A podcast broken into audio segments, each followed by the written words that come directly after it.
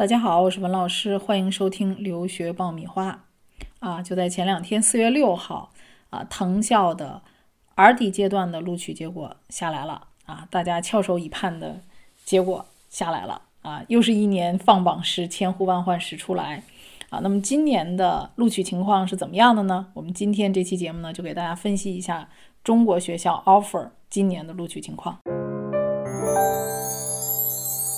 那么，无论从前一段时间的早申阶段，还是现在的啊二 D 的这个阶段，中国整个学校的 offer 啊，呃，发放的程度都是呈下跌的一个趋势的。啊，那么在早申阶段的话，咱们这个中国大陆地区的录取几乎是呈一个断崖式的一个下跌啊。那么有一些甚至是在中国都没有录取这个大陆地区的这个学生，像哥伦比亚大学在早申阶段只录取了在中国就读的外籍学生啊，那么几乎就是没有录取我们中国籍的学生在大陆地区的。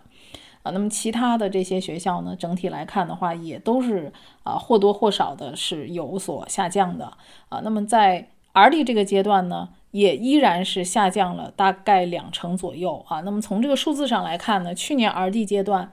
八所藤校在三十所中国内地学校一共发放了八十四枚 offer，那么我们今年呢，只有三十所学校获得了六十九枚 offer 啊。所以从这个数字上来看的话，全中国啊。哦，才拿到了六十九枚 offer，这里面还不包括有的人可能拿了不止一个学校的 offer 啊，所以真正的拿 offer 的人数其实是非常非常少的啊，不足一百人啊。那么从这个 offer 的数量只占了去年数字的百分之八十二啊，那么跌了百分之十八，所以这个数字的话还是啊跌的蛮多的。啊，那么从数据上来看啊，其实每个学校在中国录取的人数也并不多。像普林斯顿啊，在这个 RD 阶段的话，在大陆地区录取的学生啊，也就只有六个人。啊，那么哈佛的话呢，也就四个人。那么其他学校呢，也都是个位数啊，大多数都是个位数啊。所以能看到啊，这个藤校的录取其实是非常非常小概率的事儿。那么尤其像这个杜克大学啊，往年也都是对中国的录取比较慷慨的啊。那么今年在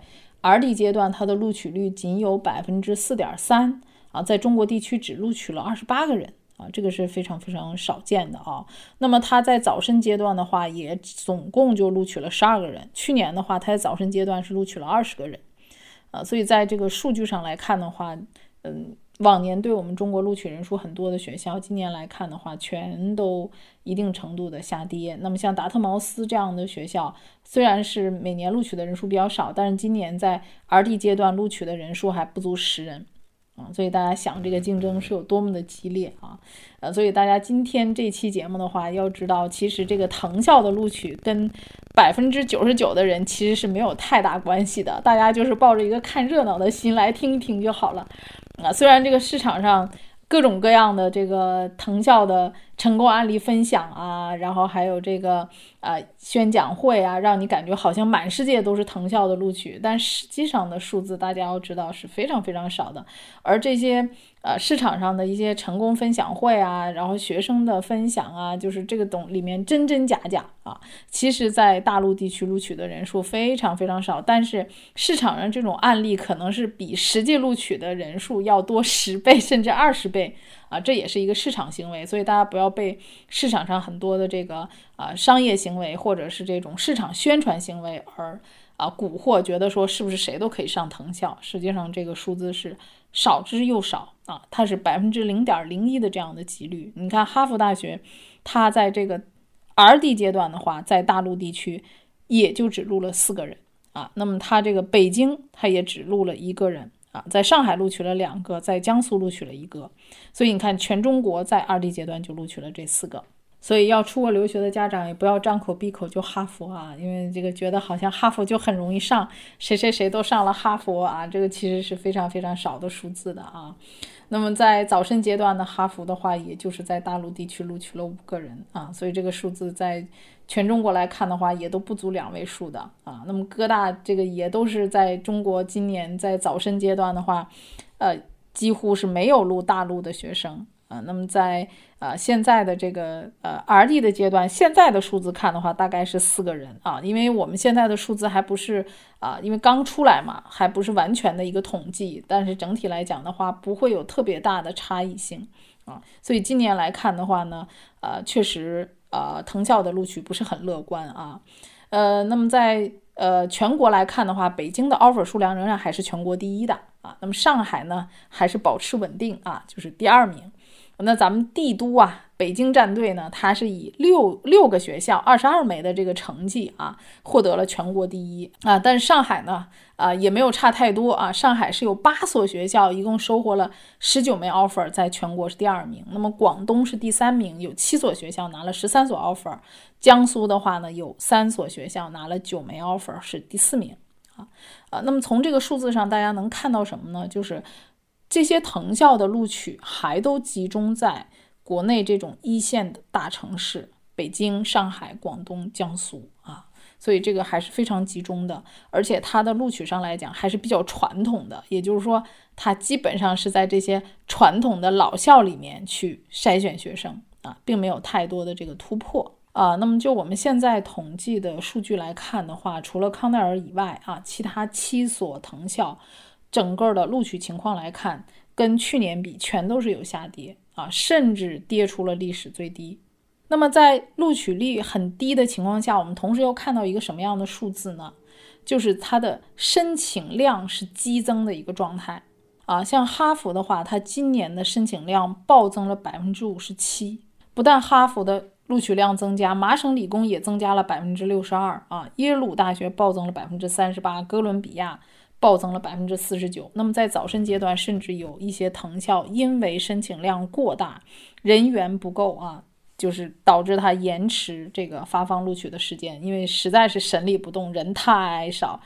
啊，申请的人太多了。那么学校又没有足够的人手去做这个。啊，文件的这个审理啊，所以这个今年来看的话，真的是啊，申请很热闹啊。还有这个加州系统，往年加州系统十一月三十号就关闭了，但是今年这个系统崩溃了啊，就是呃破天荒的可以往后延迟了几天，所以能看到这个大家的申请热情是非常的高涨的啊。那这个申请人数的激增呢，一定程度上呢，呃，也加大了这个录取比率。非常低的一个重要的原因啊，因为这个分母大了嘛。但是虽然录取的人数稍微有一些变化，但是总体的分母大了，它的录取率还是会非常低啊。所以今年录取率低的原因，我觉得一个是啊申请的人数多，第二个这个发放的录取的数量也确实是非常少啊。像耶鲁大学的话，今年录取率只有百分之四点六啊。像杜克大学这样的学校也跌到了。呃，录取率仅有百分之四点三，可以说是它的历史新低啊，就是从来没有这么低过，只在中国录取了二十八个人，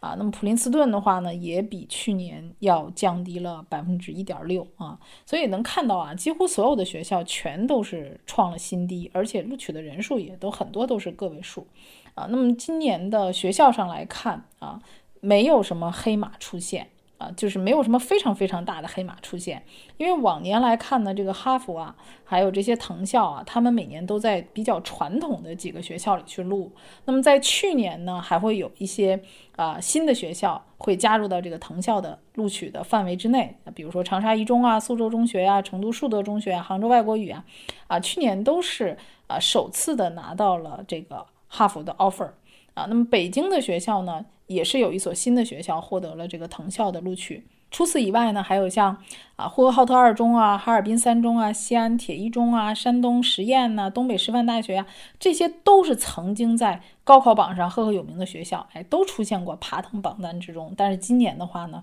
啊，我们就看到基本上没有什么新学校被藤校。啊，纳入它的范畴之内的。那么今年只有一个学校，就叫深圳的叫贝塞斯这个学校，获得了一个达特茅斯的 offer。因为达特茅斯今年在中国录取的人数还不足十人啊，那么它就成为了今年小小的黑马。但是你们看大藤，大藤什么呢？哈耶普斯这样的大藤学校 offer 还是给了传统的这些老牌儿的学校。那么无论是北京的这个北师大呀、十一呀，还是上海中学、上海附外，这些都是属于传统学校啊。所以大家能看到，这个呃，整个的藤校还是被这几个传统的老校所霸占的，啊，想要这个冲出这个圈子还是挺难的。